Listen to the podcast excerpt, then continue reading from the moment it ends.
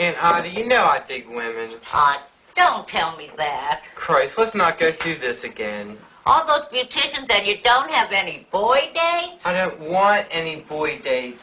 Oh, honey, I'd be so happy if you turned Nellie. Ain't no way. I'm straight. I mean, I like a lot of queers, but I don't think they're equipment, you know? I like women. But you could change.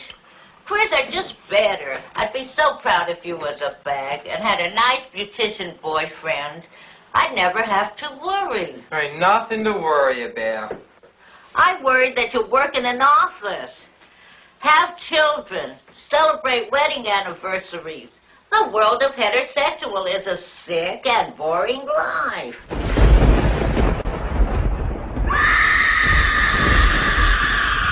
I got lots of problems.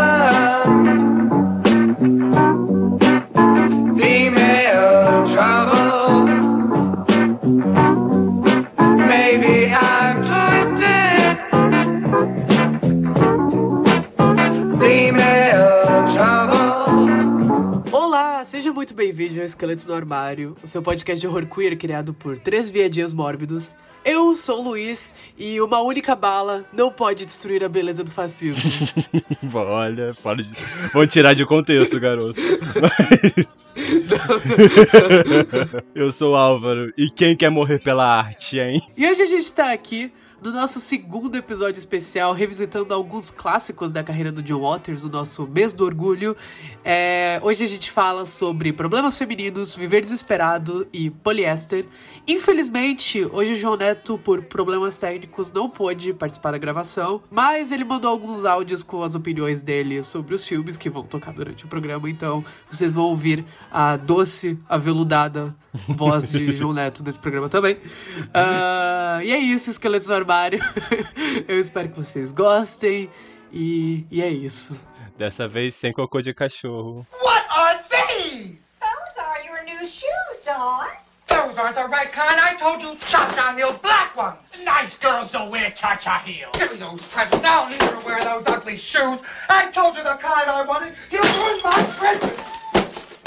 Please, Dawn, not on Christmas! Bom, é, após o John Waters escandalizar a sétima arte com Pink Flamingos, em 72, é, como a gente comentou no episódio anterior, foi um filme que se aproveitou muito do, do boom que havia em torno da pornografia, a contracultura da época, é, como esse era um momento histórico que meio que as pessoas queriam se chocar, as pessoas queriam é, se sentir um pouco escandalizadas, então nesse contexto o filme foi um sucesso estrondoso.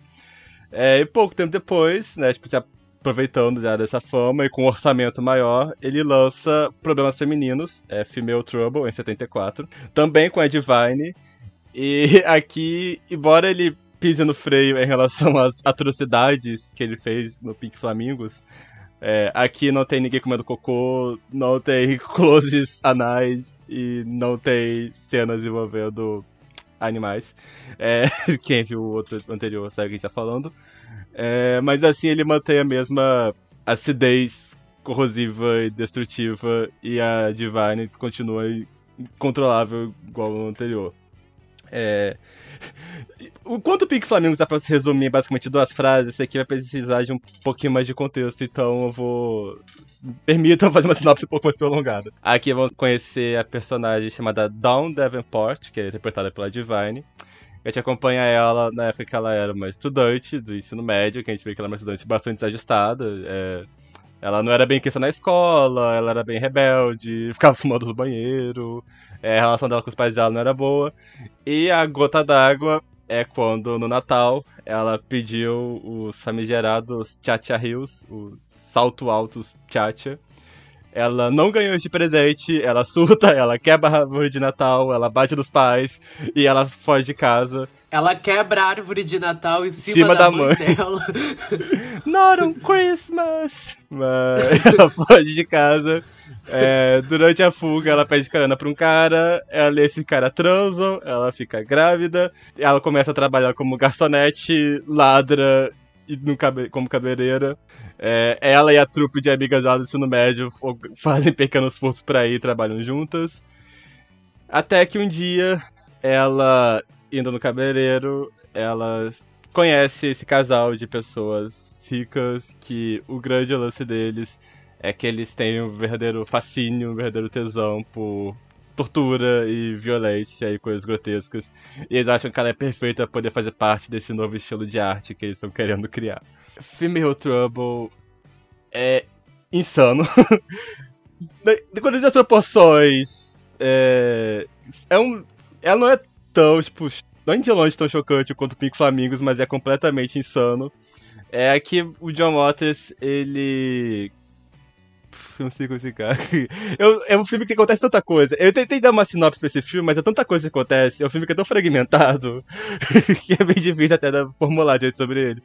Mas é que ele continua basicamente debochando muito dessa ideia de excepcionalismo norte-americano, essa obsessão com fama e com sucesso. É, se no Pink Flamingos é em relação a essa personagem que ela busca isso, se tornando a pessoa mais grotesca do mundo. Aqui nós temos a Dawn Davenport fazendo isso, se tornando uma pessoa fisicamente, né, tipo, grotescamente deformada e cometendo atos criminosos que vão escalando ao longo do filme. É, e tudo isso sendo visto como uma forma de arte, né? Tipo, é, é quase um comentário no Pink Flamengo, se é pra, pra ver a isso. É, e também, tipo, pega um pouco essa cultura que tava tendo nos Estados Unidos, esse fascínio em torno de criminosos, né? Tipo, fascínio em torno da família Manson e tudo mais, é uma coisa que já, já vinha de trabalhos anteriores dele. Tem uma running gag nos filmes do John Waters que em algum momento eles vão citar alguma, alguma pessoa do bando de Charles Manson. Praticamente todo filme do John Waters tem menção de Charles Manson. Porque, para quem não sabe, o John Waters era amigo de um dos caras envolvidos no assassinato da Sharon Tate. Eu não sei se você sabia disso, mas fica essa informação aí pra você. Você faz o que você quiser com ela. Mas, inclusive, parênteses pra, tipo, relação de diretores gays do século passado com a família Manson, porque, tipo, o Kenneth Anger teve um namorado que se juntou ao grupo do Manson também, sabe? Qual, qual a relação entre isso? Era uma vez em Hollywood, né? Era uma vez em Hollywood, sabe? se esse filme fosse menos hétero, teria o Kenneth Anger em algum momento, tenho certeza. Mas... O John Waters. Enfim, o John Waters aqui, além dessa visão dele em relação à arte, a ideia de fama desse período. Ele também mantém a, a visão dele extremamente ácida, a ideia de núcleo familiar, né? Aqui, é, Pique Flamingos é um núcleo familiar incomum, mas você percebe que existe uma certa harmonia familiar ali naquele grupo, até, até mais que deveria, inclusive. Mas aqui é justamente brincando com a ideia de como desestruturar essa família é, tipo, a relação da, da Dawn com a filha dela. Que a filha dela é interpretada pela Mick Stole, completamente tidinha nesse papel aqui. É sensacional aqui. As crianças de Stranger Things, né?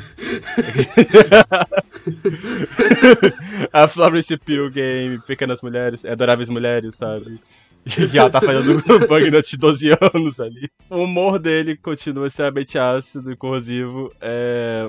Existe uma pequena inversão aqui em relação ao final do Pink Flamingo, já que aqui a Divine tá do outro lado dessa história.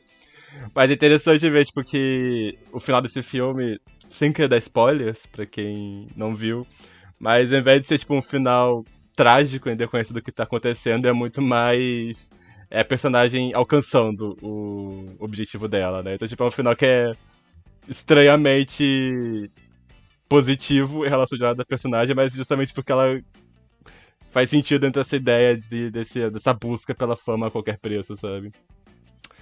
Mas pra gente ficar tentando racionalizar, tipo, as mensagens do filme coisa do tipo, é importante dizer que esse filme é hilário. Tipo, ele, esse filme, ele é histérico. Você. As, você fica repetindo as frases de efeito dele, tipo, até meses depois. E é desse filme que sai, que provavelmente deve ser a cena mais replicada do John Waters na internet, que é a cena no qual a personagem da Edith, é Edith Manson, que é a Ida Nelson, ela vira pro, pro filho dela, que é cabeleireiro, e ela está indignada que o filho dela, cabeleireiro, é hétero. E é aí que vem a icônica frase The world of heterosexual is a sick and boring life.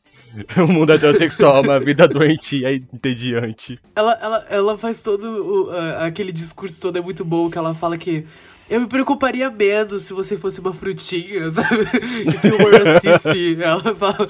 Porque a, a vida heterossexual é chata e entediante. Eu tenho medo de você casar, ir, formar uma família, ter, ter uma filhos, casa. trabalhar em escritório. E às vezes ele é tão genial, porque, tipo, esse filme é de 74, sabe? Tipo, isso não é tipo, um tipo de discurso que, que era vinculado à época, sabe? Tipo, geralmente quando você fala de homossexualidade, geralmente é uma coisa muito, tipo é, como sendo uma tragédia, esse destino horrível se batendo em cima desse personagem e tudo mais. E aqui tá ele lá falando, tipo, nossa, tipo, é tão melhor ser gay do que ser heterossexual. Olha só, olha só que vida chata vocês levam, sabe? A nossa é muito mais interessante porque eu queria ser diferente, sabe? é sensacional. Toda, a personagem da Ed Manson nesse filme, tá, tipo, ela é icônica, sabe? Acho que ela, pra mim, ela chama mais atenção que a Divine até em alguns momentos. Mas é, Female Trouble é, é um dos melhores trabalhos do John Waters, que só talvez o melhor trabalho do John Waters, eu vou falar. Tá, tipo, Pink Flamingos, Atemporal, talvez seja realmente a obra mais marcante da, da filmografia do John Waters. Mas, eu não sei, tem um... Tem, tem uma, uma progressão interessante de Pink Flamingos para esse filme, especificamente. Eu gosto muito do comentário dele, principalmente sobre arte e as violências como forma de arte, a vida como forma de arte, que é uma, é uma constante na carreira do, do John Waters. É, ontem eu revi um filme que eu vou citar mais no próximo programa, porque eu acho que ele tá mais aliado com é, outros filmes do John Waters, que é o Packer, que é um dos últimos filmes dele de 98. E tem uma cena muito bonita em que o personagem do Packer ele tá é, explicando pra Christina Ricci personagem da Christina Ricci que tudo pode ser arte. E que a arte está em todos os lugares. Porque a personagem da, da Christina Ricci, ela é dona de uma lavanderia. E daí ela diz que ela não entende o que é arte, que ele vê arte onde não, não existe arte. E daí ele explica para ela que tudo pode ser arte. E daí ela começa a falar coisas tipo, mancha de cocô de cachorro em camiseta, sabe? Xixi de criança em fralda. E ele fala, sim, é arte. Tudo pode ser arte. E Becker é um filme muito bonito, inclusive. É um filme que ninguém lembra da filmografia do John Waters. Eu recomendo demais. Uh, até o filme mais família dele tem close em vaginas, então... é o mais próximo de um filme... É o mais próximo de um filme do John Hughes que o, o John Waters fez. Mas eu gosto, eu gosto muito como é uma constante da filmografia do John Waters falar sobre arte. Tem várias constantes na filmografia dele, mas principalmente falar sobre arte, como tudo pode ser uma forma de arte, e falar como a vida cotidiana é uma forma de é, arte e expressão também. E tem muito isso nesse filme, mas intrinsecamente ligado à violência, como ele vai é, enxergar dessa nova. dessa forma. da violência uma forma nova de de arte, realmente. E eu acho aquele final incrível, principalmente a personagem da Divine, a, a Dawn, falando que vai ser o ato. Ser executada é vai ser o ato final dela, vai ser o, o grande trabalho final da vida dela, sabe? Vai ser, vai ser o grande. Como é que ela fala, Álvaro? Ela fala o grande. Vai ser tipo a, a grande saída dela, finale, sabe? Tipo, assim. é, o gran, é o grande finale da carreira dela, como tipo uma pessoa violenta vai ser passar, ser morta pelo Estado, sabe? E é muito, é muito forte, eu acho muito bom. O Joe Walters tem muito essa coisa de beleza no sujo e dar a vida pela arte, que é algo que ele vai fazer no System The também, sabe? Tipo, eu morreria, morreria pela arte. Quem quer morrer pela arte? Eu gosto muito disso, eu gosto muito disso nesse filme especificamente. E ao mesmo tempo debochar dessa ideia da, debochar dessa ideia da elite que tá se aproveitando disso, né? Porque não tem interesse artístico real por trás, né? O grande ponto da, do porquê os personagens desses ricos que iniciam a Dawn nesse mundo estranho, deles serem os vilões, mas porque eles são pessoas que eles. Eles traem os princípios, digamos assim, sabe? Quando eles têm que é, vão pro tribunal, coisa do tipo, eles botam a culpa na Dawn, eles não abraçam essa ideia toda, coisa que ela tá admitindo de peito aberto. Tipo, ah, não, eu matei mesmo, tudo bem, sabe? É, eu matei a fulano de tal, sou grotesco, essa é minha arte, enquanto eles ficam lá renegando, sabe? Ele, eu gosto de como ele com essa ideia da, uma hipocrisia por trás disso também, sabe? A verdadeira artista é a Dawn nessa situação toda, porque ela tá admitindo o que ela tá fazendo ali. Mas tipo, é também, novamente, essa brincadeira dele com essa ideia da, da cultura do serial killer surgindo nos Estados Unidos, sabe? Tipo, em um país desse jeito, tipo, esse vai ser o novo tipo de arte que tá surgindo por aí, sabe? E eu vejo muito também, tipo, principalmente dessa relação da, do olhar da elite sobre é, pessoas marginalizadas, sabe? Porque, de novo, eu tô com o Packer fresco na minha cabeça. A gente viu ontem de noite. Tem uma outra cena em o Packer também que o personagem fala que que para algumas pessoas a vida cotidiana é pessoas ricas vêm com miséria, sabe?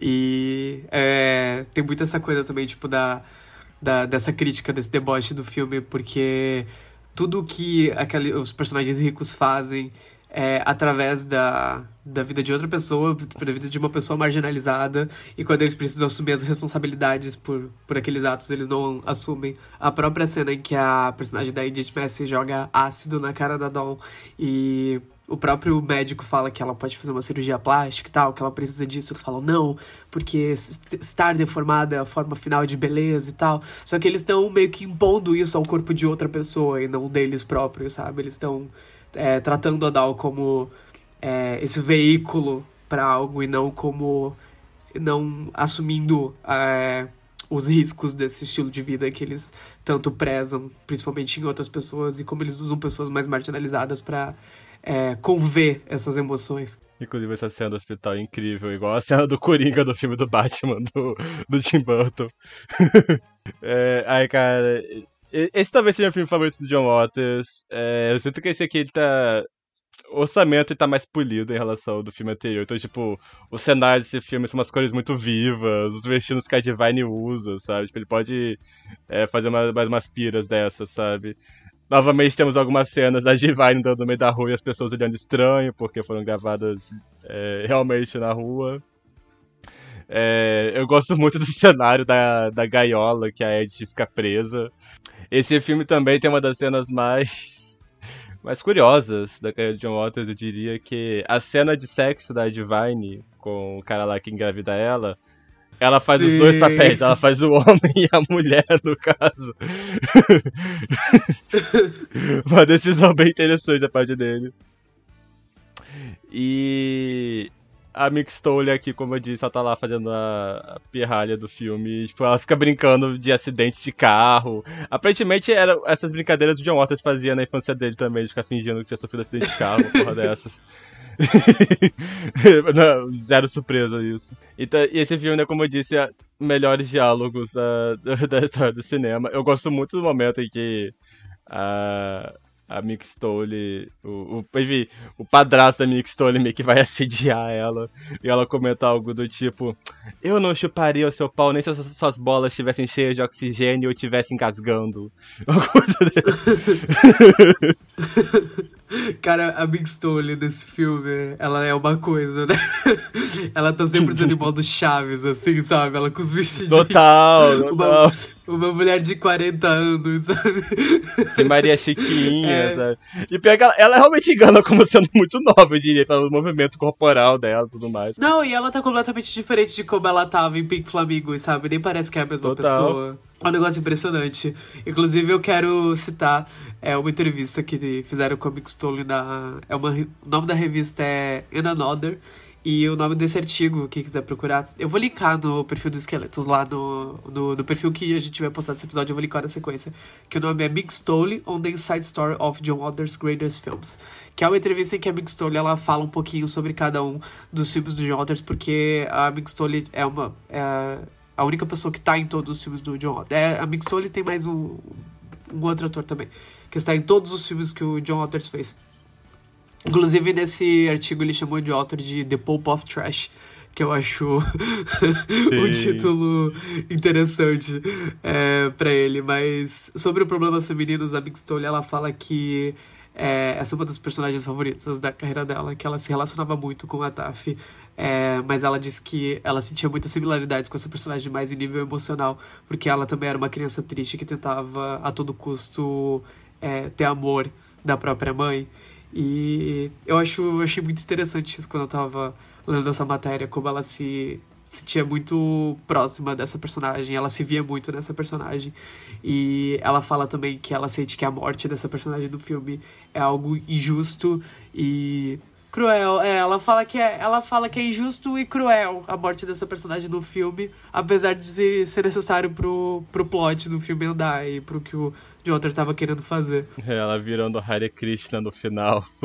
que ódio. Caramba, que ódio. Eu também gosto muito da cena logo no começo. Quando é, quando é uma outra atriz interpretando a filha ainda, tipo, não é Mink Stone. Que a Divine fala tipo assim, ah, eu me esforço pra ser uma boa mãe. Eu amarro ela, eu bato de fio quando ela tá se comportando mal. eu, é difícil ser uma boa mãe. e também, tipo, uma coisa que é interessante ver nas entrevistas que o Jotas fala é que é, ele comenta que a Divine ela era uma drag muito fora do padrão pra época. É, vocês viram ou procurarem um documentário chamado The Queen? É um documentário sobre é, esses concursos de drag que tinha é um documentário de 68, então tipo, meio que te dá um parâmetro de como é que era as drags nesse período. E assim, aquelas drags super polidas, super tipo, femininas e tudo mais. E o John Waters fala que a Divine não se encaixava nesse padrão em nenhum parâmetro, né? Tipo, porque, porque o Glenn Milster, né, que é o ator que interpretava a Divine, ele era gordo, ele falava que ele era uma pessoa meio desajeitada e tudo mais, e aí não cabia nesses parâmetros, só que ele gostava da ideia de se vestir de mulher pra, pra é, parâmetros artísticos, né?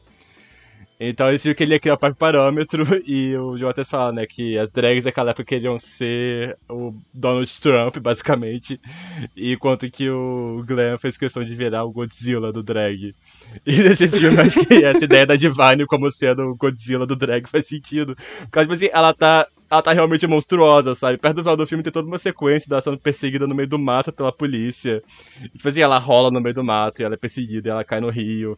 E ela corre e ela se arranha toda, sabe? Tipo, o filme faz questão de pintar ela de um jeito meio monstruoso, só que não monstruoso de um jeito. É. Fala de mau gosto até uma coisa que não faz sentido falar de John Waters, né? Mas assim, mas não de um jeito que parece debochão dela, sabe? Tipo, monstruoso, só que desse jeito. É esse monstruoso que essa coisa fascinante que para todos os efeitos deveria ser algo grotesco, só que você sente algum tipo de emoção pra trás disso, sabe? A Divine encarnava muito isso, essa figura que ela não tinha nada de feminino, mas, tipo, ela encarnava essa persona completamente descontrolada e você não conseguia não ser seduzido por ela de alguma forma, sabe? Essa persona meio destrutiva nos filmes, sabe? Depois nem tanto, né? Tipo, poliéster, hairspray já tá mais contida. Ela já tá mais mãezona. É, total, tá bem minha mãe é uma peça, sabe? E. assim, eu gosto da Divine Polyester também, Hairspray, só que ela descontrolada nesses primeiros filmes, pra mim, tipo, é o maior charme que tem, sabe? Sim. ela sem controle nenhum, sabe? Quando o programa saiu, ela já era uma estrela, né? Tipo, ela tinha. Ela fazia peças de teatro que enchiam de público. Ela já era uma figura conhecida na mídia já por causa de John Waters. Então aqui já só meio que consolida esse papel de estrela dela. Sim, eu acho que a gente tá, tá faltando uma estrela monstruosa, sabe, nos dias atuais, assim. Temos a Kátia, eu acho que ela chega perto. A Kátia, é verdade. A Kátia. É verdade. A, a Kátia é a nossa nova diva. Falta aproveitá-la direito, não aproveitou ela o suficiente, na minha opinião. Ela no filme do Gaspar Noé, eu acho que ele chamaria. Eu acho que ele chamaria, se alguém jogasse Eu acho ideia. que ele faria bem, eu acho que ele faria bem. Eu não gosto da ideia de assistir um filme do Gaspar Noé, mas eu acho que o Gaspar Noé ia aproveitar bem o potencial dela. Ela ia fazer tortura psicológica com ele, tenho certeza. Mas... Você daria play neste filme, Luiz? Não, mas eu dou o meu apoio, sabe? O editor falou no ponto, o editor falou aqui no meu ponto.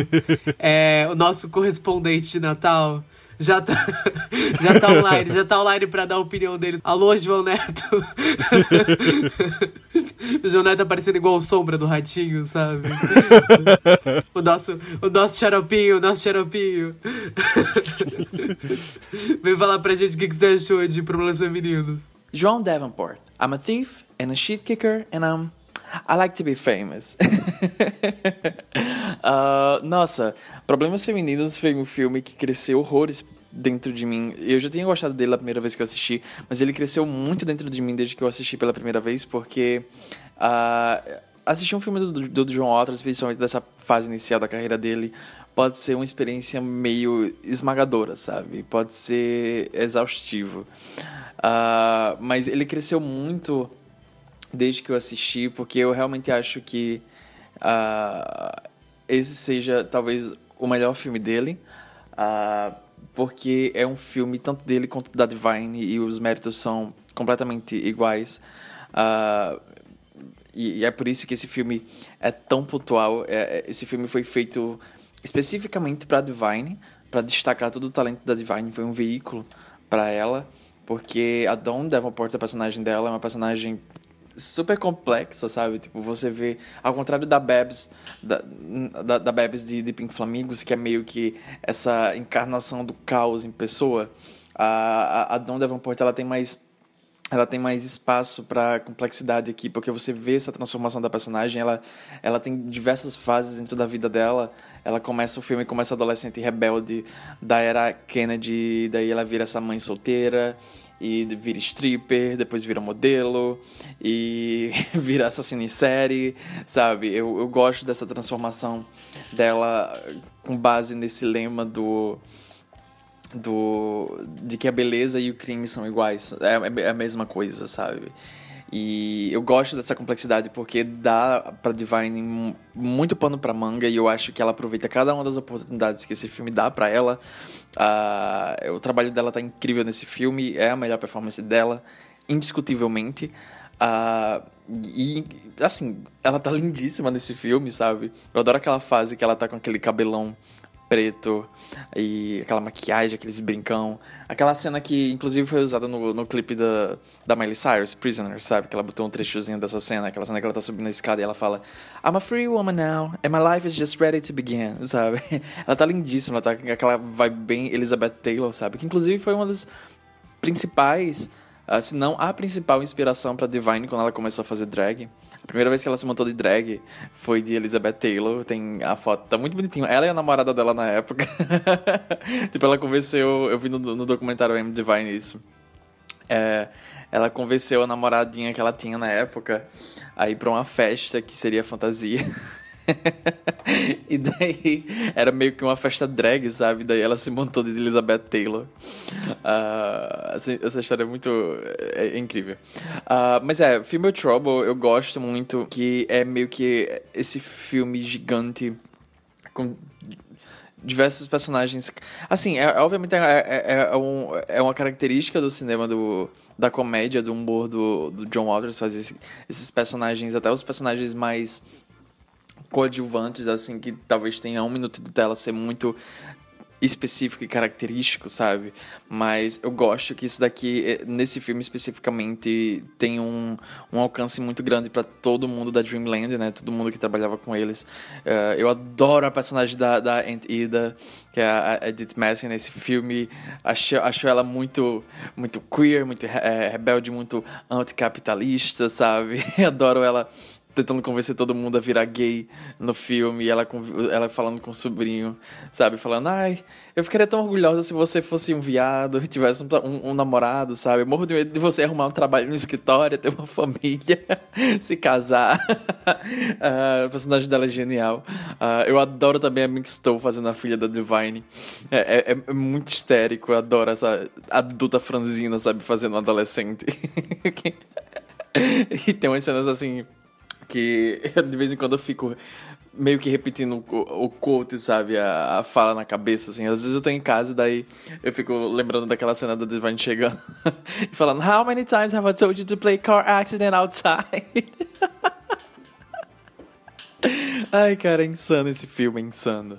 Uh, é isso, eu acho que é o meu favorito dele. É, ele cresceu muito desde que eu assisti. Uh, e, e eu finalmente reconheço ele como talvez o melhor o melhor filme do, do John Waters. Uh, é o melhor filme da Divine. Eu acho que os dois estão uma força uh, esmagadora nesse filme. E isso contribui muito para que ele seja tão perverso e tão pontual e tão cínico, sabe? Uh, enfim, eu adoro esse filme, adoro. Go home to your mother! Doesn't she ever watch you? Tell her this isn't some communist daycare center. Tell your mother I hate her. Tell your mother I hate you. Seguindo uh, para você meninos, né, em 77, vem aí o filme que algumas pessoas consideram que fecha a uh, trilogia do trash do John Waters. Pelo menos encerra essa fase inicial da carreira dele, né? Depois disso, toma outros rumos, rumos mais mainstream, eu diria. Que em 67 ele lança Viver Desesperado, é, Desperate Living. É, esse filme, ele tem a peculiaridade de ser um, um dos filmes dele que não tem a Divine. É, como eu comentei, ela já estava bastante famosa já nesse período. E por questões de agenda ela não pôde participar do filme, porque ela estava participando de uma peça, um negócio assim. É, aqui também não. Aqui é, é quando a gangue dele começa a desaparecer um pouco já, né? Essa gangue que tá acompanhando ele desde o Multiple Maniacs e do Mundo Tracho. É, por exemplo, aqui também não temos o David Lockery. É, nessa época ele estava tendo problemas bem sérios com drogas, tanto que ele morreu antes da estreia do filme. É, mas outras pessoas da trupe dele permanecem, a Edith, a Mick Stole, enfim, outras pessoas. Outros atores que pareciam papéis menores, os filmes voltam aqui. E esse aqui, é, eu não vou dizer que é meu favorito dele, mas eu botaria no meu top 3. É, porque esse eu também. é histérico. Ele é, tipo, ele é histérico, essa desgraça de filme. Eu, inclusive, se vocês escutarem o episódio passado, eu falo desse filme logo depois de Pink Flamingos, porque na minha cabeça esse filme vem depois de Pink Flamingos, porque para mim eles são irmãos gêmeos. Para mim, esse Isso. filme é o irmão gêmeo de Pink Flamingos, sabe? Você termina Pink Flamingos sem gatos em ver desesperados. É, o problema ser meninos, como eu falei, ele é muito ácido, ele é muito bom, né? Como eu disse, provavelmente foi um favorito do John Waters. Mas eu sei explicar, o senso de humor dele é diferente do de Pink Flamingos. E o senso de humor do Esperado é mais parecido. É, é aquele senso de humor mais. mais sujo, mais nojento, sabe? Tipo, o pessoal comendo ratos, essas porra assim, sabe? É, esse aqui a gente vai acompanhar. Até meio difícil, na verdade, falar quem é o personagem principal desse filme. Mas, ok. É, pra todos os efeitos, a gente começa acompanhando essa Dondoka de Baltimore, né? Como a gente já comentou, todos os filmes dele se passam em Baltimore. Que é interpretada pela Mick Stole que o lance dela é que essa mulher rica que ela tem, tipo, crise de pânico aleatoriamente. Os primeiros 10 minutos de filme é literalmente ela gritando com tudo que vem pela frente, que ela tá tendo crise de pânico com tudo. Ela grita com as crianças, ela grita com o marido, ela grita com a empregada, ela grita no telefone. é, é... Eu amo. Eu amo ela no telefone, ela falando: Como você vai me devolver os 30 segundos que eu passei nessa ligação de volta? Mas que você joga uma bola e acaba quebrando a janela. Aí você escuta ela gritando e ela fala: Don't tell me I don't know how Vietnam looks like. não me diga que eu não sei como é o Vietnã. Ela gritando na janela: Diga pra sua mãe, diga pra sua mãe que eu odeio ela, diga pra sua mãe que eu te odeio. Crianças ela tá lá tendo. ela tá tendo a crise histérica dela. O áudio dessa crise histérica é quando ela vê, tipo, duas crianças brincando de médico, ela começa a ter um surto de meu Deus, as crianças estão perdendo a inocência, o mundo tá perdido, Sodoma e Gomorra, etc. No meio desse surto, o marido dela começa a ser racista com a empregada, ela começa a surtar ainda mais, elas acabam sem querer matando o marido dela. E para fugir da polícia, elas fogem pra uma cidade vizinha. Que teoricamente é uma cidade, né? Tipo, é basicamente no meio do mato, construíram uma cidade feita de lixo chamada Mortville, se eu não me engano. É Mortville. é Mortville o nome da cidade. Elas fogem para lá, que é essa cidade que é basicamente vida é habitada por desajustados que moram em casas caindo aos pedaços e todos eles obedecem às regras da rainha Carlota, que é Edith Mansey que é essa rainha extremamente autoritária, que, tipo, ela humilha aleatoriamente a população, ela comanda com mão de ferro, ela faz uma série de idiotas, tipo, é, certo dia da semana todo mundo tem que usar com as roupas ao contrário, todo mundo tem que dar de costas, essas palhaçadas todas. As únicas exceções são os nudistas, os nudistas não é. precisam. É... E, e, aí, tipo, eu desenrolar essa história quando, basicamente, a Mick Stole, ela começa a, basicamente, babar o ovo dessa rainha pra poder conseguir algum tipo de poder. E a gente acompanha os personagens dessa vila, que são, tipo, esses ajustados uh, que estão se revoltando contra ela. É, um pequeno penso poder dizer que, tipo, até esse ponto, basicamente, todos os filmes do John Waters têm personagens LGBT. É, o final do Problemas Femininos, a Divine tem uma parada. Aqui temos esse casal de Isso envelheceu meio mal. Isso é esse é complicado, esse é complicado. É... Como que você vai explicar isso? É, é que tem. Vou dar um contexto aqui. Tem um casal de lésbicas que a piada por trás é que em determinado momento uma delas decide que a outra precisa de um homem, então ela faz uma cirurgia de mudança de sexo pra poder virar um homem e a namorada não aceita, então ela surta e corta o pau novo dela fora e joga pela janela. É, não envelheceu bem essa piada. É, meio que, tipo, a questão por trás disso é que Baltimore, nessa época, era o único lugar nos Estados Unidos que tinha é, oferecia cirurgia de redesignação de gênero. Tanto que o hospital que ela, que ela invade, que é o Hospital John Hopkins, era esse hospital que fazia tipo cirurgia. Então, sei lá, o John Waters tá meio que, tipo, fazendo uma brincadeirinha com isso que não envelheceu bem. É, talvez a gente possa ler hoje em dia como sendo meio que uma, um certo deboche com essa ideia que esse pessoal meio paranoico tem de que fazer cirurgia de realização de gênero é uma coisa super fácil que automaticamente se transformou outra pessoa, sendo que não, né? Tipo, basicamente vai uma burocracia desgraçada e tudo mais. O filme, tipo, do jeito que o filme faz, tipo, a gente pode ler como sendo uma brincadeira em relação a isso.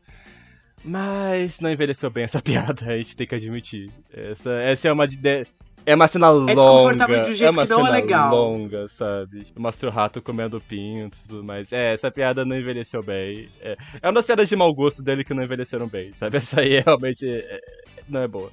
Mas, fora isso, o, filme, o resto do filme é muito bom. É, é que, tipo...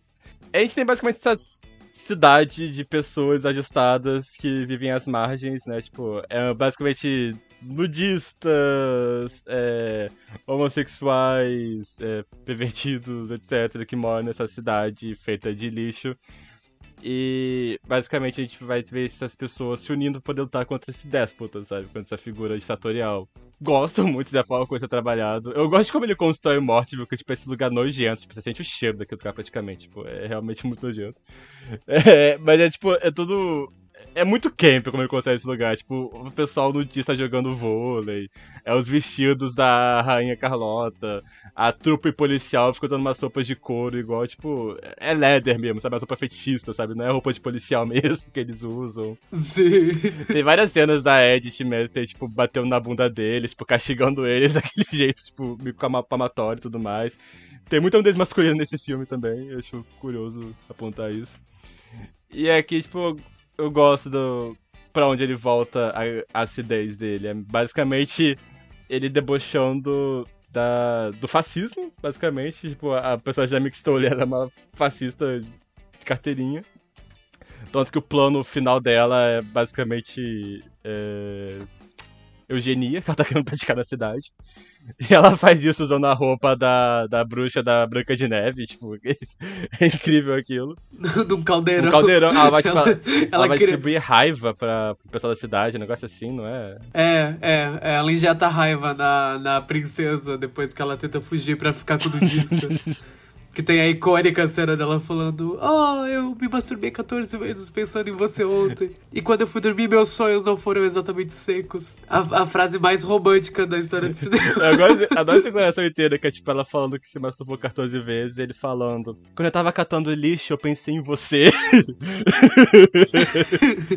Eu vi, o, eu vi o papel de uma bala e eu lembrei do quão doce você é. Eu vi o, o, o guardanapo espirrado e pensei do quanto eu choraria se não tivesse você aqui. É, cara. É bom demais, Esse, cara. é o que tem, as- acho que esse que tem as melhores frases de- do John Waters, que é o que tem a, a icônica frase da Mick Stole.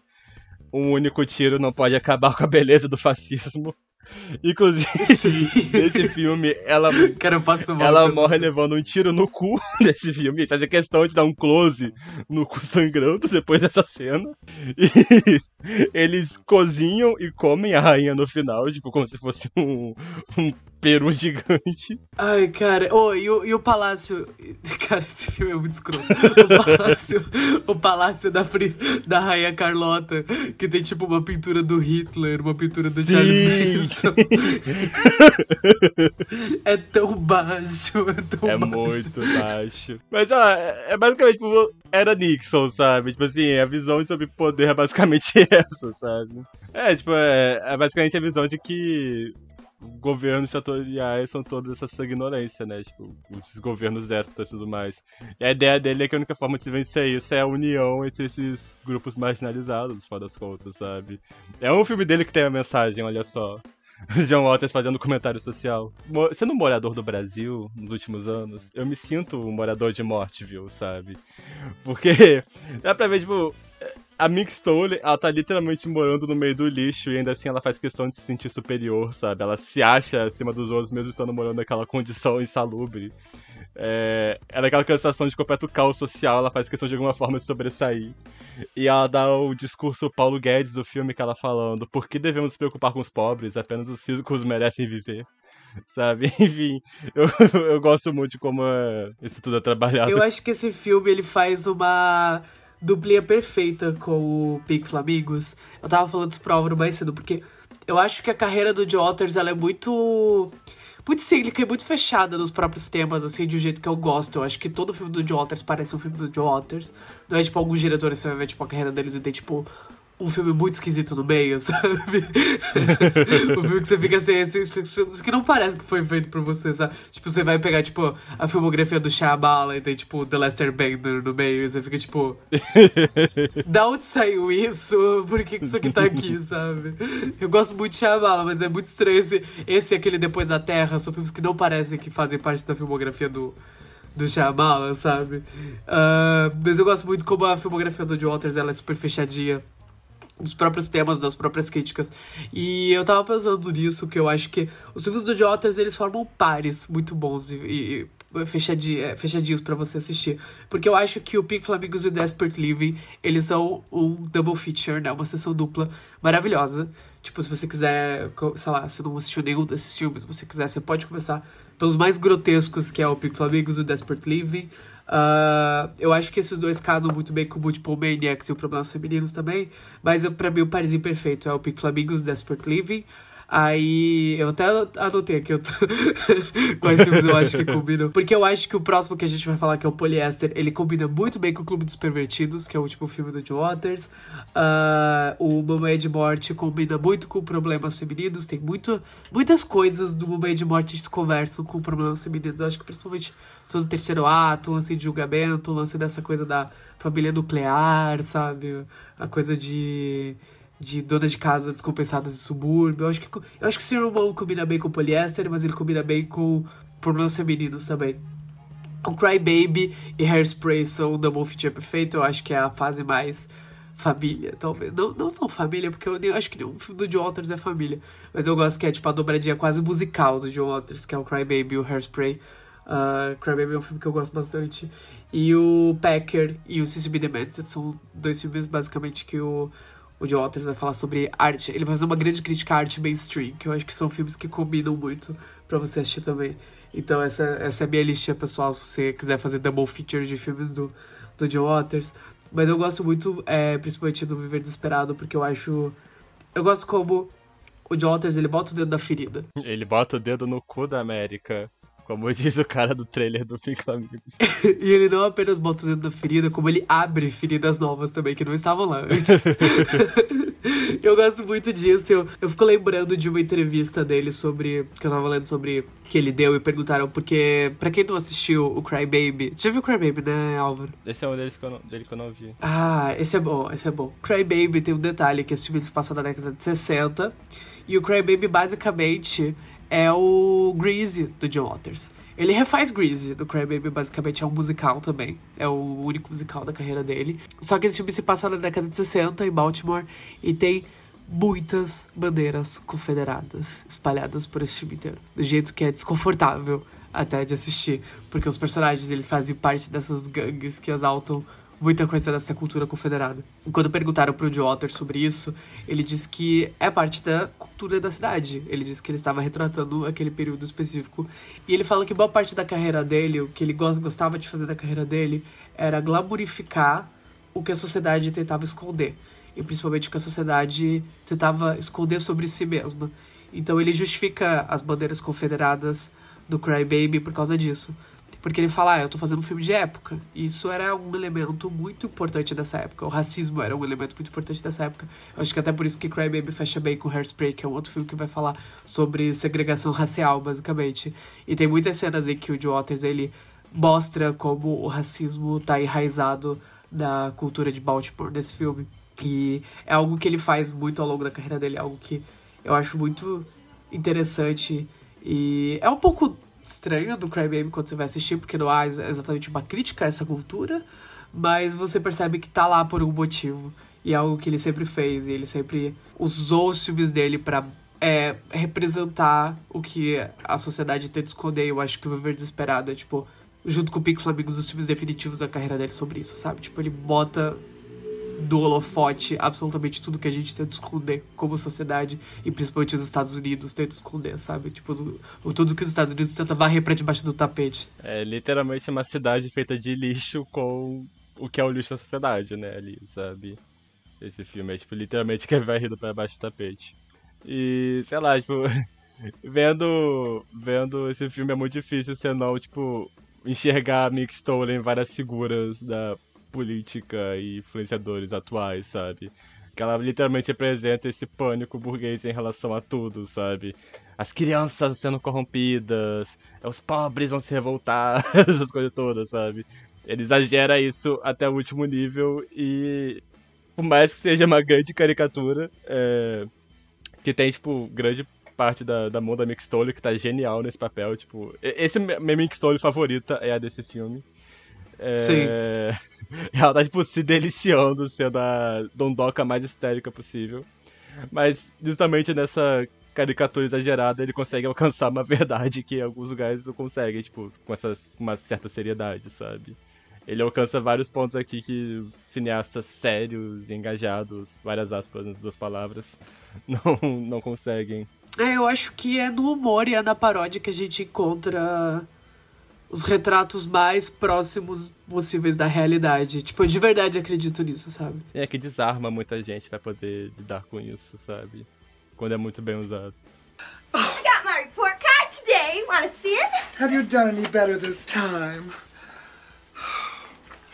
Lulu, you have failed every single subject again! Oh, no, Ma. They changed the grading system. F is for fantastic. You little liar. It's a good thing you're not Pinocchio. Your nose would be a mile long. I swear to God on the Bible it's true. Stop that lying.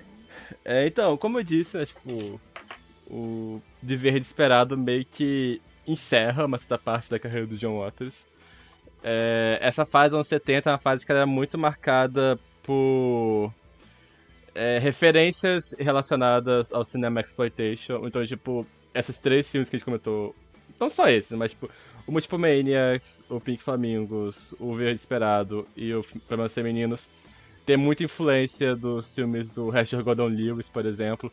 Tem um filme dele chamado é, She Devils on Wheels, que é basicamente o filme do John Waters aquilo, sabe? Tipo, é, é, lembra muito os filmes dele, fica recomendação.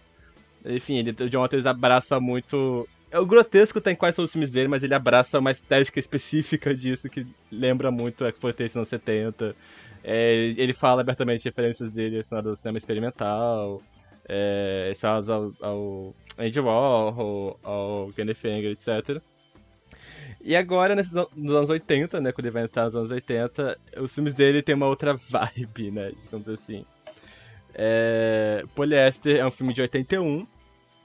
É, e esse filme é, uma, é um filme dele que tem uma produção bem maior, né? Tipo, é um filme mais de estúdio, com alguns astros da época, inclusive. É, a Divine volta para esse filme. É, e aqui ela vai fazer essa dona de casa que o marido dela é um, um cretino, né? Tipo, cara, ele trai ela à torta e direito, ele é dono de um cinema pornô da cidade. É, além de ser cinema pornô, acho que ele também tá envolvido com negócios escusos, agora eu realmente não me lembro.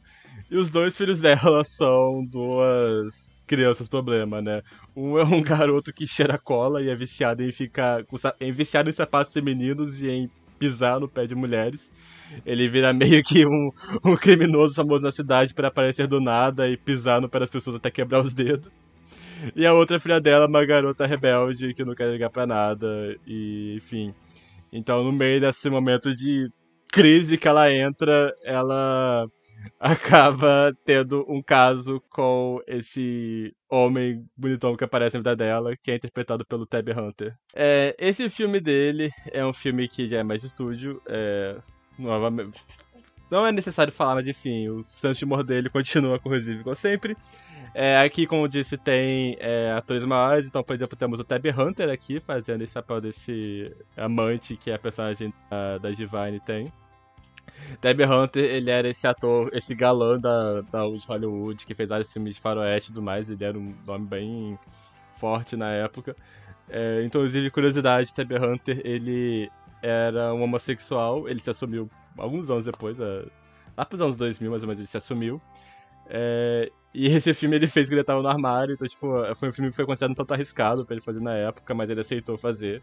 A Divine, ela fala que foi uma experiência incrível fazer esse filme com ele, porque, enfim, tem cenas românticas, eles se beijam e tudo mais. E ela falou que ela se sentiu muito validada enquanto artista, enquanto atriz, tipo, é, participar de, um, de cenas assim. É, no documentário que a gente comentou no episódio anterior, que é o I Am Divine, ela fala que nesse momento da carreira dela, ela tava passando uma certa crise, digamos assim. É, além de ser atriz e tudo mais, ela também era cantora. Mas esse momento da carreira dela. Eu tô falando dela no feminino como se fosse uma mulher, né? Uma drag. Enfim, o Glenn, né? Ele fala que. É, ele sentia que, embora a Divine tenha sido personagem que tem alavancado a carreira dele, ela também limitava muito. Ele falava que ele queria poder fazer os papéis, só que as pessoas é, só achavam que ele era, por exemplo, achavam que ele era uma mulher trans, ele tinha que explicar que não, que na verdade era uma drag, que ele era apenas artístico, que ele era um homem e tudo mais. É, ele falava que é, vinculavam muito a imagem dele com essa imagem da mulher histérica, então, tipo, papéis que ele queria fazer que escapassem disso, ele acaba perdendo e tudo mais. E ele fala que esse foi meio que o momento que o John Waters tentou dar pra ele um papel mais contido, pra poder mostrar outros dotes dramáticos, né? Aqui a Divine não é nenhuma criminosa, assassina, comedora de cocô, coisa do tipo, ela é uma dona de casa. É, e esse filme ele vai trabalhar nessa. O filme é meio que uma paródia, uma referência aos melodramas dos anos 50. Esses filmes do Douglas Sirk, por exemplo, do George Cukor. Esses filmes sobre, tipo, donas de casa, que a vida delas é uma tragédia, elas se apaixonam por algum homem bonitão que aparece no caminho, sabe? Pelos Rock Hudsons da vida e tudo mais. E o filme tá fazendo uma paródia disso. E o melodrama, no geral, já é um gênero que dá muita margem para poder fazer críticas sociais em relação à posição da mulher, em relação a questões de gênero, em relação à sociedade. E o de outras vezes só amplifica isso usando todo o absurdo e o senso de humor dele, que novamente, extremamente ácido e destruidor aqui. Eu queria citar de novo a entrevista da Mick Stole sobre revisitando a carreira do Joe Waters. E tem algo que eu acho muito interessante nessa entrevista que perguntou para ela se é, esse foi o momento em que o Joe Waters chegou no mainstream, porque é um filme mais bem produzido e tal. E ela responde que sim e não. Ela fala que, por mais que foi a primeira vez, inclusive, que eles trabalharam com um ator renomado de Hollywood, que era o Tab Hunter, que ela disse que foi, tipo, uma experiência incrível trabalhar com ele. É, e ela fala também que, tipo, a cada filme que eles iam fazendo, o orçamento ia melhorando um pouco. Esse foi o primeiro filme que eles fizeram que tinha comida no set para o elenco poder comer. ela ainda sente que, por mais grande que esse filme pareça em comparação aos outros, ela ainda sente que não é o momento em que o Joe Waters vai pro mainstream, porque ela sente que ainda é um filme nichado principalmente dentro das próprias estranhezas. Ela diz que é, tem uma glamorização da pornografia nesse filme. É, o filme não necessariamente trata o fato do personagem ter um cinema pornográfico como algo ruim. Tem a cena em que a Divine liga para um convento e fala: Minha filha quer um aborto. E daí as freiras vão lá na casa e sequestram a menina, jogam a menina no porta-mala. Né? Essa cena é incrível. É genial, é genial. É, ela disse que ela fala nessa entrevista que ela sente que, por mais que seja um filme maior dentro da carreira do Jotters, não é ainda o um momento mainstream dele, porque ele ainda tá com todo o humor ácido dele no máximo, e ela ainda sente que o filme é meio weird and dark, sabe? Tipo, é estranho e um pouco sombrio ainda é... no, no, nos tópicos que ele vai que ele vai tomar, que ele vai assumir. A cena da Divine tentando se matar, se focando na geladeira, sabe? Sim. Cara, e a Edith Massey. É, esse foi o último filme que a Edith Massey fez com o John Waters, porque ela morreu em 84. Esse filme é de 81, né? Mas a personagem dela é muito boa, eu gosto muito que ela é uma... Que é a, ela é a melhor amiga da Francine. E ela era empregada doméstica que doou toda a fortuna de, uma família que ela trabalhava. E daí tem toda essa coisa do, da, da crítica também do Joe Waters, a, a essa elite, principalmente essa elite hipócrita americana, que é a personagem da mãe da Francine, que é a personagem da Divine. Ela fala, tipo, não, você não pode ser melhor amigo dessa mulher, porque ela é uma empregada doméstica. E a Divine fica, mas ela não é mais empregada doméstica. E a mãe dela fica, tipo, não importa, sabe? Tipo, ela vivia de esfregar chão das pessoas. Então ela não é uma pessoa digna de ser sua, de ser sua amiga, sabe? E e é a personagem. Talvez seja a única personagem que é uma pessoa boa no filme. É a personagem da Edith Messi. Porque, por mais que a, a, personagem da Divine seja uma figura trágica dentro do filme, ela é uma cuzona, sabe? Mas enfim, eu queria ressaltar isso porque a Edith Messi, ela era muito boa, ela era muito carismática, e esse foi o último filme dela com o Waters. Ela morreu logo depois desse filme, pouco, poucos anos depois desse filme. Mas ela, eu acho que ela é uma figura tão importante quanto a, a Divine, a Big Stone, dentro da, dessa filmografia inicial dele, que a gente tá cobrindo nesse programa durante esse mês, né? Eu acho incrível que, tipo, a HMS, ela foge de literalmente qualquer padrão possível de atores em geral, sabe? Que ela é uma. Ela já era uma senhora, ela não tem. Corresponde a nenhum padrão de beleza que filmes hollywoodianos têm. Então, tipo, ela é uma mulher gorda, ela tinha dentes tortos, ela já tinha uma certa idade já. E eu acho incrível como o John Waters, ele justamente nisso dele abraçar essas personagens que são mais marginalizados, ele acaba dando oportunidade de vários atores incríveis brilharem nos trabalhos dele, que em outros papéis provavelmente não apareceriam. E a Ed Messi é um caso de, disso, sabe? Ela tinha um time incrível, sabe? Ela tinha uma personalidade de cena que é sensacional. Ela, ela postou uma personagem, sabe? Tipo, você vê os filmes e ela é tão chamativa quanto qualquer... Quanto a Divine, por exemplo. E eu acho, enfim, eu acho maravilhoso que a obra do John Waters nos deu a oportunidade de poder ver o talento dela, né? Ela, como eu falei, é uma das figuras que provavelmente no cinema mainstream ela jamais teria alguma chance.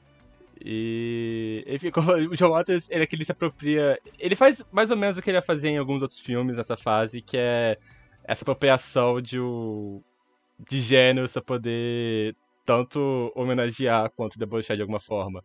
Então, você falou que esse filme tem um diálogo muito grande com Clubes Divertidos. Eu também acho que tem um diálogo muito grande com A Mãe de Morte, por exemplo. Que A Mãe de Morte, ele. É essa sátira de true crime, de filmes policiais. E aqui nós temos essa sátira de melodrama. E ele usa os dois para poder falar como o subúrbio é infernal, basicamente.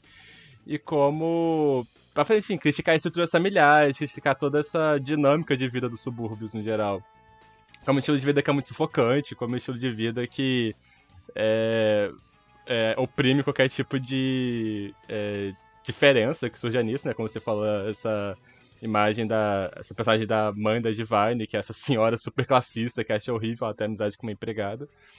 E como também como ser um lugar extremamente hipócrita, né? Tipo, tentam se esconder, tipo, toda. É, as diferenças, todos os problemas em volta dessa fachada de subúrbio, quando na verdade existe muita podridão por trás. É a família desestruturada dela, com o filho cheirando cola e quebrando o dedo de gente pela cidade, da filha grávida e tudo mais, meio que mostra isso. Eu adoro a solução pra, pra trama do filho, que, tipo, ele aprende a voltar todo o tesão dele por pés pra dons artísticos, e ele vira um artista que pinta sapatos. Eu acho incrível todo esse plot dele. a personagem da Mick Stoller aqui de trança, sendo a amante do, do marido da Divine. E até a melhor frase do filme, que é... Crianças não combinam com o nosso estilo de vida erótico eu gosto. Eu gosto muito do começo do filme. Quando é, a gente vai conhecer a personagem da, da Francine e ela tá completamente desesperada porque tá acontecendo um protesto anti-pornografia no gramado dela. E daí ela fala: os. Os. Como é que ela fala? Tipo, os, prote... os guardiões pela moral estão protestando no meu gramado, sabe? E daí o marido dela, o marido dela chama a imprensa para falar, e daí ela fica, tipo, desesperada, porque ela não quer que os vizinhos saibam que a, casa dela é toda estruturada assim. E aos poucos essa mulher ela vai ser tendo tudo tirado da vida dela, o marido dela vai embora, ela não tem mais dignidade nenhuma. O marido descobre que o filho dela é o pisador de pés de Baltimore. A filha dela vai, é sequestrada por freiras e vai parar num, numa prisão de que as freiras deixam meninas grávidas presas para elas não poderem fazer o um aborto, sabe? Tem um, tem um negócio muito interessante desse filme sobre, sobre a questão do aborto, realmente, sabe? Tipo, como quando a menina vai pro centro do, de, de aborto, é um lugar muito limpo e é um lugar muito seguro. E ele deixa de ser um lugar seguro a partir do momento em que esses é, jogadores da moral aparecem, sabe? E ela é obrigada, ela não consegue fazer o aborto dela, e é o momento que ela é sequestrada por freiras também, mas que é um lugar seguro que é, tipo, invadido por essas pessoas conservadoras que estão lá é, achando que podem julgar e, e conservar essa moral, e eles acabam destruindo a vida dessa menina de alguma forma. Uh, e eles acabam induzindo uma, é, é, essa, essa situação toda acaba induzindo um aborto espontâneo dela, que é algo que eu acho muito interessante do filme fazer também. E tem toda umas camadas de complexidade, principalmente dessa coisa da vida de subúrbio no filme, que eu acho muito, muito interessante é, em poliéster. Mas eu gosto muito, muito de como ele vai construindo tudo isso. E sim, eu acho também que ele dá uma dobradinha perfeita com Mamãe de Morte. Mas mais por essa coisa da, da perversão da vida de subúrbio. Eu acho que ele tá muito próximo do Clube dos Pervertidos também por causa disso, sabe? Essa coisa do, da vida privada, da, das pessoas não conseguirem admitir que a vida privada é as podridões, as, as perversões delas se tornem públicas, sabe? É, e acho que ele sabe brincar bem também com uma visão meio moralista de como funcionariam melodramas, né? Tipo, de que a, a mulher que é sexualmente ativa ela tem que ser punida, coisa do tipo. Justamente a personagem da filha, né? Tipo, é, normalmente um tipo de trama desse tipo seria que, sei lá, ela ia fazer um aborto, ou então ela iria morrer durante o aborto, ou então ela iria se arrepender, ou então ela iria decidir se jogar evidência e tudo mais.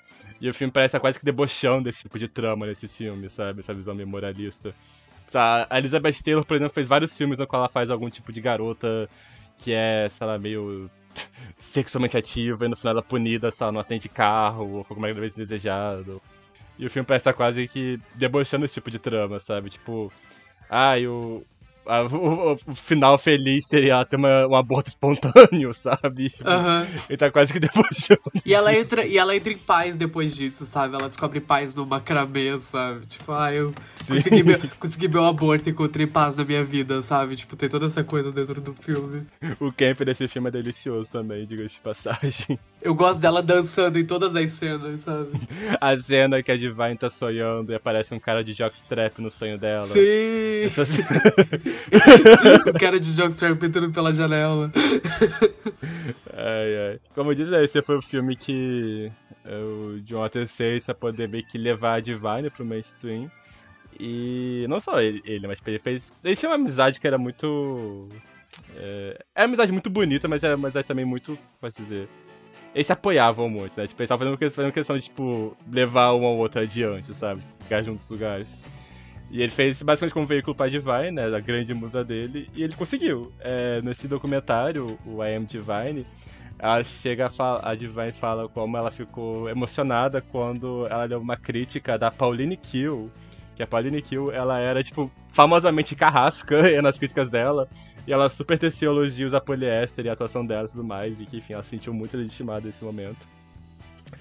Então esse é um filme que é, tipo, super importante na forma... Na carreira da Divine, na, na forma como a figura dela seria vista e tudo mais. E ela realmente tá tipo, sensacional aqui. Ela tá muito diferente de todos os filmes, né? Como eu disse, tipo, aqui ela não tá fazendo é, nenhuma assassina histérica, coisa do tipo. Ela continua histérica, né? Porque esse é o charme dela. Mas ela não faz esses personagens imorais ou coisa do tipo. É que esse filme, ele, tá, ele parece muito alguma coisa que a Moldova faria, sabe? Sim. Esse é o Mulheres à beira de ataque de nervos dele, sim, sabe? Sim, total. É que ela tá Carmen Maura, sabe? Ela tá meio Carmen Maura das ideias desse filme. Que raiva. Mas é, cara, tipo, ela tá parecendo muito aqueles filmes de, da, da, fase inicial do Moldova aqui, sabe? Aham. Uhum. Que o Moldova faz, tipo, faz um melodrama, mas nem tanto, sabe? E esse foi o penúltimo filme da Divine Joe Waters, que foi em 81. Uh, alguns anos depois, em 88, ele faz Hairspray, que vai se tornar um fenômeno musical, principalmente quando ele é adaptado para Broadway.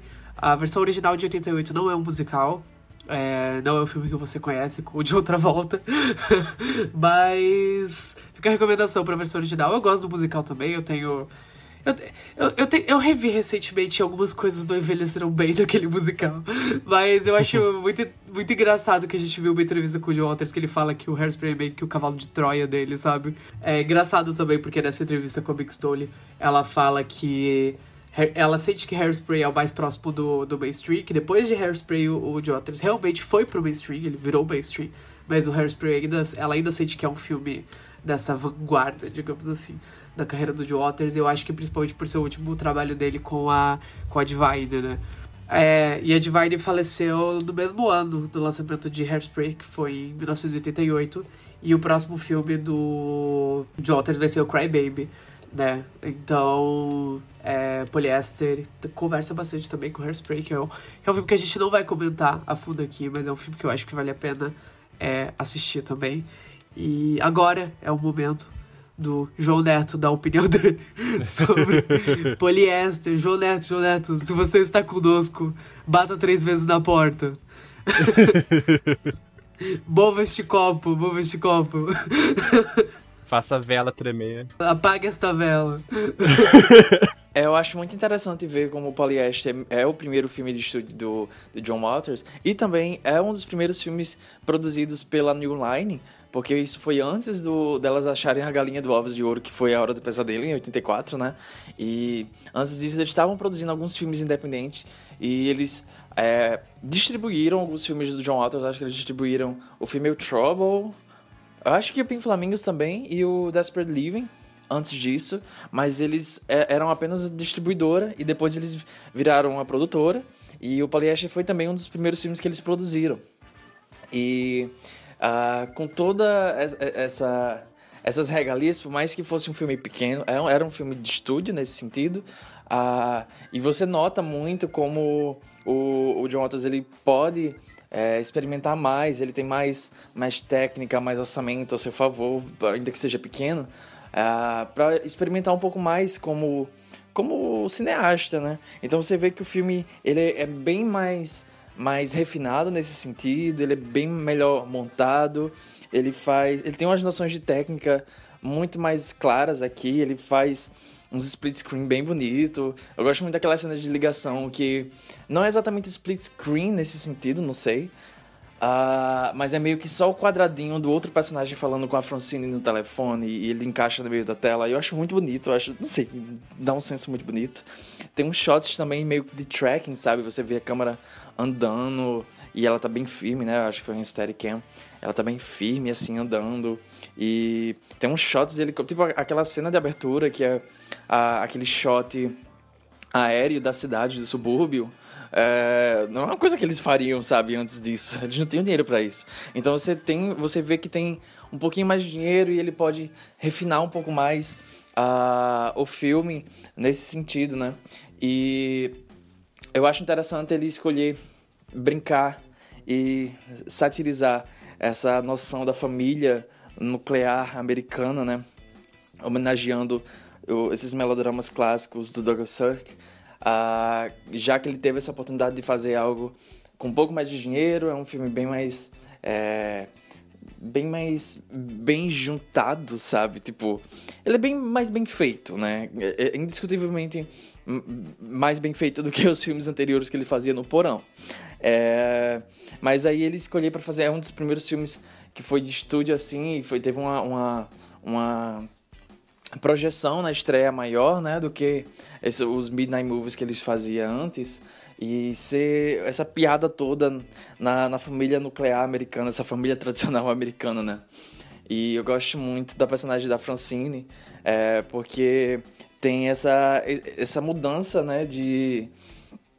Essa mudança na, na, na Divine, porque antes ela fazia essas, essas, esses antagonistas escrotos e, e, depravados e aqui ela faz a mocinha e essa mocinha clássica que sofre e sofre por amor e daí chega esse esse príncipe catado, esse cavaleiro no, no, no cavalo branco, sabe, para salvar ela e eu acho muito legal, eu tava naquele documentário que eu mencionei no, no episódio passado, I Am Divine, que é sobre ela, né? E eu, eu acho muito legal que eles falaram bastante sobre como ela estava animada para gravar com Tab Hunter, que faz o, o interesse amoroso dela nesse filme, porque o Tab Hunter era meio que esse, esse colírio dos anos 50. E é, era um dos crushes da, da Divine. E ela tava muito animada para gravar com ele, tava muito nervosa. E ela tava muito nervosa porque ela teria que beijar ele em cena, sabe? Então, eu achei muito fofo eles falando sobre isso no documentário. Tammy Hunter também teve muito carinho por ela. Uh, disse que ela era, tipo, super profissional. E a química deles foi, tipo, deu tão certo que ele acabou escrevendo um filme uh, após o Polyester, ele acabou escrevendo um filme, é Lust in the Dust, e ele chamou a Divine para ser uma das protagonistas do filme, é uma comédia faroeste e tal. E eu também acho legal quando você para pra pensar que anos depois, né, o Hunter é, se assumiria, mas enfim, havia fofocas, sussurros de que ele era gay e, enfim, nessa era de ouro de, de Hollywood ele era esse colírio jovem e enquanto ele namorava com a Natalie Wood e, a Debbie Reynolds por causa do estúdio, ele tinha tipo casos com Anthony Perkins, sabe? o Norman Bates de, de psicose. Então, é meio que é, quando você vê esse panorama geral, o filme faz muito faz muito mais sentido, sabe? O cast faz muito mais sentido. Mas também é, é, é legal pensar como tipo, o John Waters ele saiu dessa esses filmes de midnight movies que ele fazia com poucos tostões e um grupo de amigos e daí ele conseguiu esse ator da Old Hollywood e, quando você olha assim o Polieste acaba sendo meio que um, um predecessor para essa, essa fase mais mainstream dele, que ele vai trabalhar com alguns nomes bem maiores nesses filmes e tal. E eu acho bacana isso, eu acho bacana. E outra coisa que eu gosto bastante nesse filme é a personagem da Edith Massey, a Cuddles, né?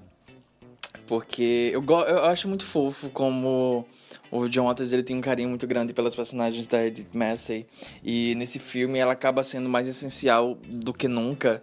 Ela é meio que esse ponto de, de, de força da, da Francine quando ela tá nas últimas, sabe? Ela já tá delirando, ela tá virando alcoólatra e ela tá comendo compulsivamente, enfim, perdendo toda a sanidade. Daí a Cuddles, que era a empregada dela, que ficou rica do nada e ela mantém essa amizade, mesmo que todos julguem, inclusive a mãe da, da Francine julga bastante ela, uh, mas ela é meio que esse ponto de força da personagem, essa amiga, essa confidente e tem um carinho muito grande entre elas duas ali. Uh, eu acho lindíssima aquela cena que a Carlos tira a Francine de casa e leva ela para passear e faz um piquenique e ela fala Francine, happiness is a picnic in a park.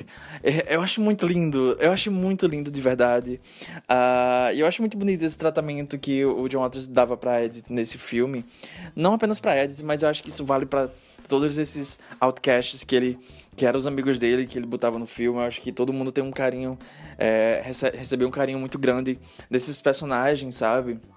E, tipo, a, a Cuddles aqui, ela também encontra seu príncipe encantado, é o seu motorista, seu chofer, eles se casam. E eu acho legal, é meio que um paralelo com Pink Flamingos também, que a personagem dela se casa com o cara do ovo.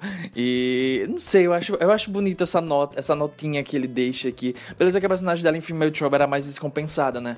Mas para dar uma variada, mas eu acho bonitinho, eu acho muito bonitinho esse esse esse carinho, esse toque é até simbólico porque seria o último filme da Edith Massey, seria o último filme dela com John Waters. E é, eu gosto que ela termina nesse ponto positivo, sabe? Esse final feliz, ela consegue esse final feliz. Aí eu acho muito bonitinho, acho muito simbólico.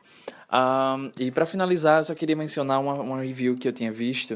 Uh, eu queria muito ter salvo uh, quem foi que escreveu, onde foi que eu li, uh, mas eu não, não fiz isso, não lembrei de fazer isso, porque já faz um, umas semanas que eu li. Uh, mas era uma review que falava algo tipo quem melhor do que a Divine para interpretar esse símbolo inalcançável e essa fantasia de, de feminilidade que é a Francine, como a Divine, né? essa artista drag queen. E eu acho que isso meio que resume bastante um pouco do que o John Waters fazia com, drag, com, com a Divine nos filmes dele, mas aqui tem meio que um, um, todo um escopo completamente diferente, porque é uma personagem diferente das outras que ela interpretava lá, mas no fim das contas ainda tem aquele ponto, o, o ponto de sátira ali, uh, e eu acho que a Divine está muito boa nesse filme, eu gosto que ela consegue experimentar mais algumas coisas, e é, eu acho um trabalho fenomenal. Oh, Cuddles, I am an alcoholic. Well, you should get out more then, honey, and forget your silly nilly problem. You gotta get me to the alcoholics meeting. I'll take you to your club meeting, Francine. But first, you're going shopping with me. Então, pessoal, esse foi o nosso segundo episódio da Maratona de Waters. Eu espero que você tenha gostado. Esse foi o Esqueletos do Armário. Você encontra a gente nas nossas redes sociais com esqueletosgays. E você pode conferir o nosso site também, que é esqueletosdoarmário.com. Agora, se você gosta do nosso trabalho e você quer ajudar o Esqueletos a crescer, a gente a comprar equipamentos melhores e tal. E, enfim, se você gosta de esqueletos e você tem um trocadinho sobrando no seu bolso, você pode ajudar com qualquer valor. Você pode entrar no nosso apoia-se, que é apoia.se barra esqueletos gays. E se você quiser me encontrar em qualquer rede social, você só me encontra no Instagram no momento, que é arroba baixadoLUE. No Twitter eu fui banido. Happy Pride. Happy Pride! Se você não ouviu o episódio passado, eu explico por que no episódio passado, mas é basicamente ho- homofobia. Eu sou o Álvaro, se quiserem me encontrar no Twitter, a minha arroba é arroba gayracula98. E então semana que vem a gente volta, dessa vez com o João Neto, se Deus quiser, rezem pra ele estar conosco. Ah, apoiem o Apoia-se do Esqueletos pra esse tipo de coisa não acontecer mais. pra, gente ter, pra gente ter dinheiro pra comprar equipamento de verdade, não essa escata que a gente usa pra fazer o programa. Mas semana que vem a gente volta pra encerrar a filmografia do Joe Waters pra falar sobre B. Demented em 2000 e Clube dos Pervertidos em 2004, que é o último filme da filmografia dele. E também a gente quer agradecer a todo mundo que apoiou. A gente bateu a nossa primeira meta no Apoia-se e o episódio de Suspiria vai acontecer. Você vai poder Vai ouvir eu e o Álvaro brigando por causa do remake de 2018, que eu adoro e ele detesta. Vem aí, galera. Então a gente vai encerrar o mês do orgulho com ria de viado. É isso aí.